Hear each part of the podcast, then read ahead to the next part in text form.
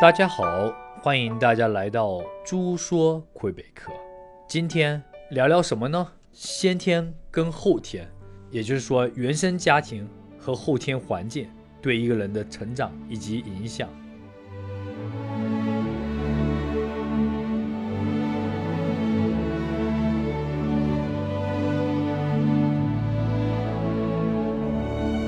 大家都知道，小猪十二岁就留学了。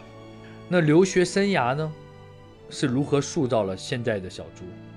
今天我们就聊聊这个。人的命运各有不同，但我们想过，命运为什么有崛起，也有落魄吗？到底是什么才是真正决定命运的因素？很多人会说，跟情商有关，甚至跟智商有关，跟家庭教育。言传身教，甚至跟原生家庭的逻辑影响，难道都是有关系的吗？是的，在小猪看来，这确实占很大的一部分。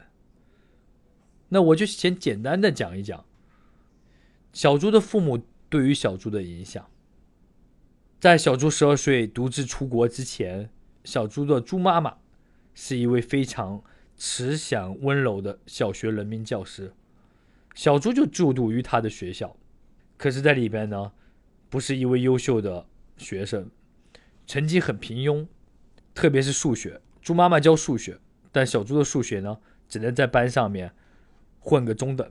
猪爸爸是一位药剂师，管理着一个事业单位的药厂。他俩呢，都是踏踏实实的读书人，做人非常本分。当年他们下乡，下乡了很多年，在恢复高考的第一届。他们就考上了大学，也就是恢复高考以后的第一批大学生。这些看似对于小猪的生活有很大的影响，但我不能说是直接的绝对因素。人是环境的产物。当初小猪还小，只有十二岁，显然看似安逸的生活，一切未来的道路都非常清晰。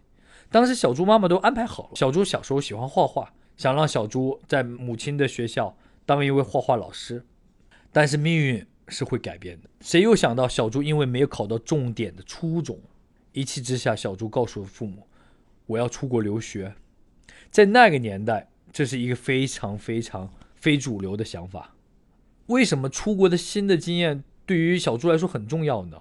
因为新的经验给小猪带来了无数的可能：新的环境、新的行为、新的习惯和新的眼界。小猪那时候当然不知道会去。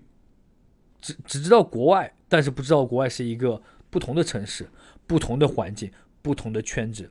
当然，父母也非常支持小猪当时这个非常非主流的想法。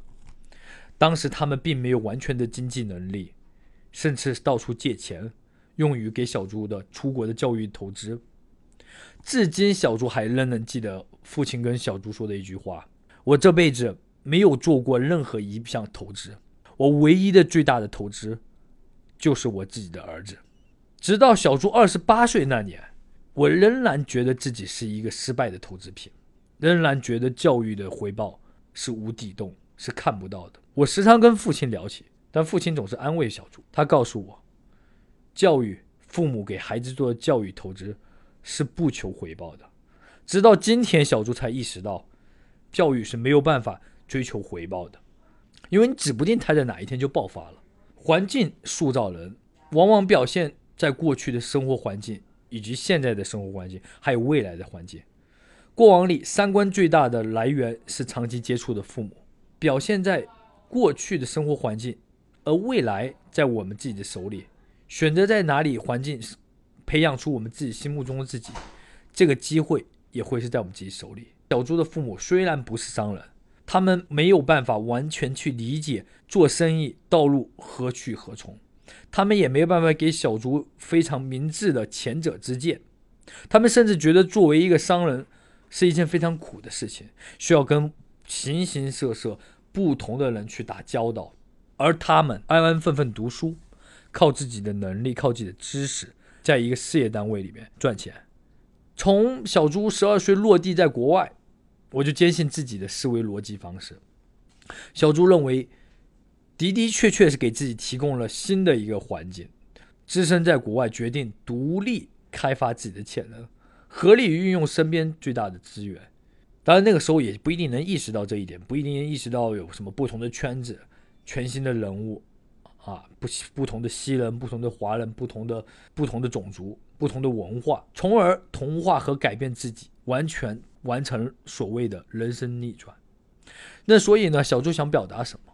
小猪想表达的就是独自一个人离开舒适的国内生活，去到我们国外来，尝试不同的。平台不同的环境，确实是一种挑战。去进化自己的思维模式，去进化，去往往最大程度的改变自己的命运。我也希望所有打算出国留学，或者是还没有出国留学的人，不要去害怕，不要去畏惧，不要去恐惧。每一个人都将在这个过程当中寻找自己的新的思维模式，最大的能力实现人与和人与的差距。进化自己的逻辑思维和改变自己的思维能力，将对于各位未来的前程会有很大的帮助。在这里，我们还是得感谢父母，猪爸爸、猪妈妈，老老实实本分的人。祖宗十八代没有一个做生意的人，他至今为止，小猪仍然自己觉得自己不是个商人，是一个读书人。这就是原生家庭的力量。但是后天的改变，后天环境的改变也是巨大的。普通的人改变结果。优秀的人改变原因，顶级优秀的人改变逻辑思维。希望小猪今天的一些小小的感悟可以帮助到大家。